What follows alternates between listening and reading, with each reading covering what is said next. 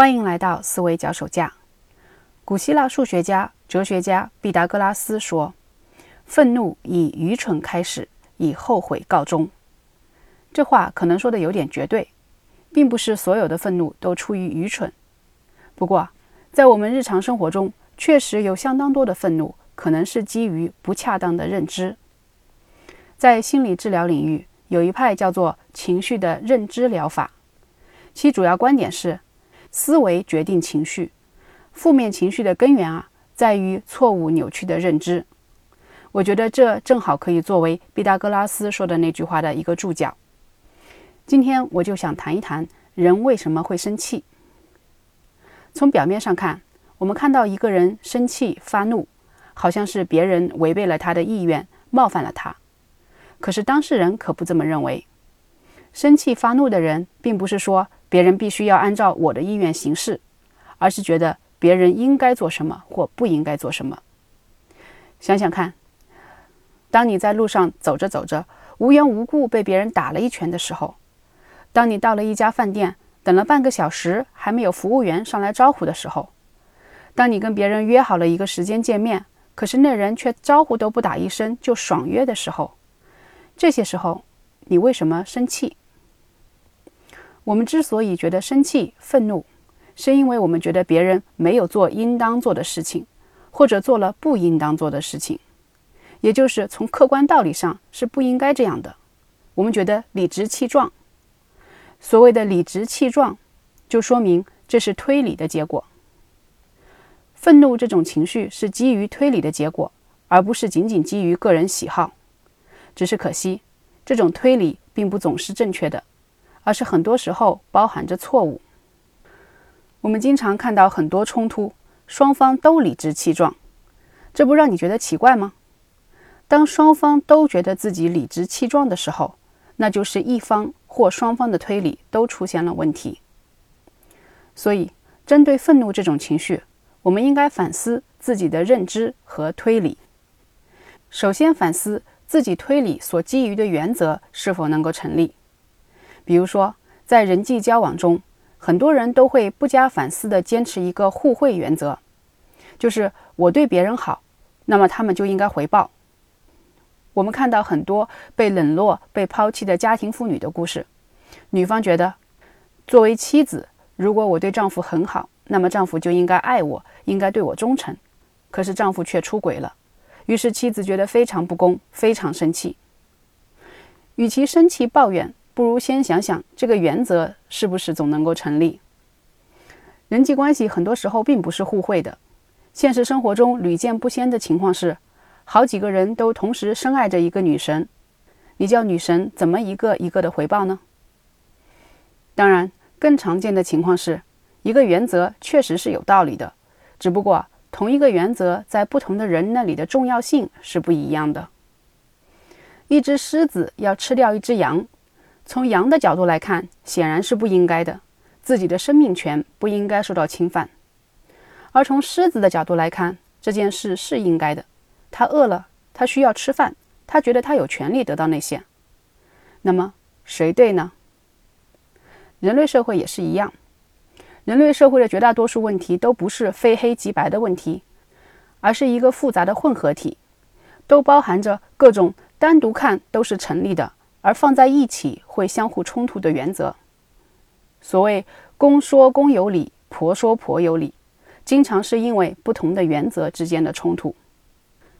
比如，我们经常看到一些关于问题青少年的报道：父母看到子女做出一些在大人看来非常不应该的行为，比如撒谎、偷窃、作弊等等，父母非常生气，因为他们认为不能说谎。不能偷窃之类是天经地义的原则，是不可以被冒犯的。可是进一步调查发现，子女也并非没有他们的理由，他们可能是为了获得大人的关注而故意做出一些出格的事情，也可能是因为不想在同学面前丢脸而偷窃等等。子女并非不知道不能说谎、不能偷窃这些原则，只不过没有给予他们那么高的权重罢了。他们的重要性被其他的原则盖过去了。当你对某个人发火，声称他们做的不应当时，实际情况可能是他们的行为相对于另一套标准参照来说是应当的，只是这套标准或参照与你的标准不同。原则存在着相对性，在不同的人那里得到的权重不同，所以这个时候要消除愤怒，不是去做什么深呼吸，也不是忍耐，而是应该去反思自己的推理使用的原则，并且努力了解对方的推理。当然，还有一些时候存在争议的不是原则，而是推理的其他方面。由于个人认知的局限性。一个人对别人或事物的感知可能会出现偏差或扭曲，这个时候要通过跟别人交谈、倾听对方来纠正自己的偏差和局限。我们在跟人交谈时，很容易出现的一个情况是，不是真正倾听对方要说什么，而是急于表达自己的观点。在《非暴力沟通》这本书里面，讨论了什么叫做倾听，以及什么情况不是倾听。我把不是倾听的情况归结为下面这三类。第一类情况是进行辩解、纠正，比如说事情的经过不是这样的，我原想早点打电话给你，可是昨晚你说的虽然有一定的道理，可是这些说话方式完全不是在倾听对方说什么，而是急于证明自己是有理由的。在《非暴力沟通》这本书里面有这么一句话。我想想，觉得真的是金玉良言。他说，在一个生气的人面前，永远不要用“不过”“可是”“但是”之类的词语，因为从解决问题的角度，这样的说话方式完全不能达到目的。第二类不是倾听的谈话方式是进行建议、比较、说教。比如别人说他的一个遭遇，你说：“我想你应该怎么怎么样。”你要是这样做就好了，这算不了什么。我有一次经历比你还要糟糕呢。这些啊，用一句流行的话来说，就是我不要你觉得，我要我觉得。这不是在了解对方的真实想法。还有一类谈话呢，是表示安慰和同情。比如别人说了他的遭遇之后，你说：“哦，你这个可怜的人，这不是你的错，你已经尽了最大努力了。”高兴一点，不要这么难过。我们可能会觉得，表达安慰和同情总算是真正在倾听了吧？但实际上仍然不是，因为这些可能只是苍白的安慰，这些话只是嘴上说说而已，是不费多大力气的套话，并没有真的体会对方的痛苦和想法。怎样才算是真的站在对方的角度去理解对方的想法和处境呢？这要求，当你复述出你对他的想法的理解时，他会说：“没错，我就是这样想的。”这才算是真的理解了对方。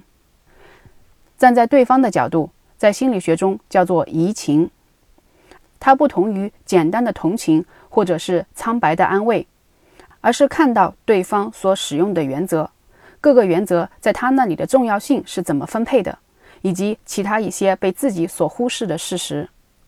这样做可以帮助我们看到事情的全部，让我们有更全面的认知。就像父母看到那些说谎或偷窃的孩子深层次的理由时，可以打消一些怒气，理解孩子的行为，即使他们所做的事情仍然是父母并不喜欢的。对于愤怒这种情绪而言，如果搞清楚了自己的想法，尽量接近事情的真实全貌，会有助于消除愤怒。虽然我们可能还是会留下其他一些情绪，比如说悲伤、无奈等等。虽然我们仍然会不喜欢对方的做法，但是不会那么生气、愤怒了。这里是思维脚手架，我们下次再见。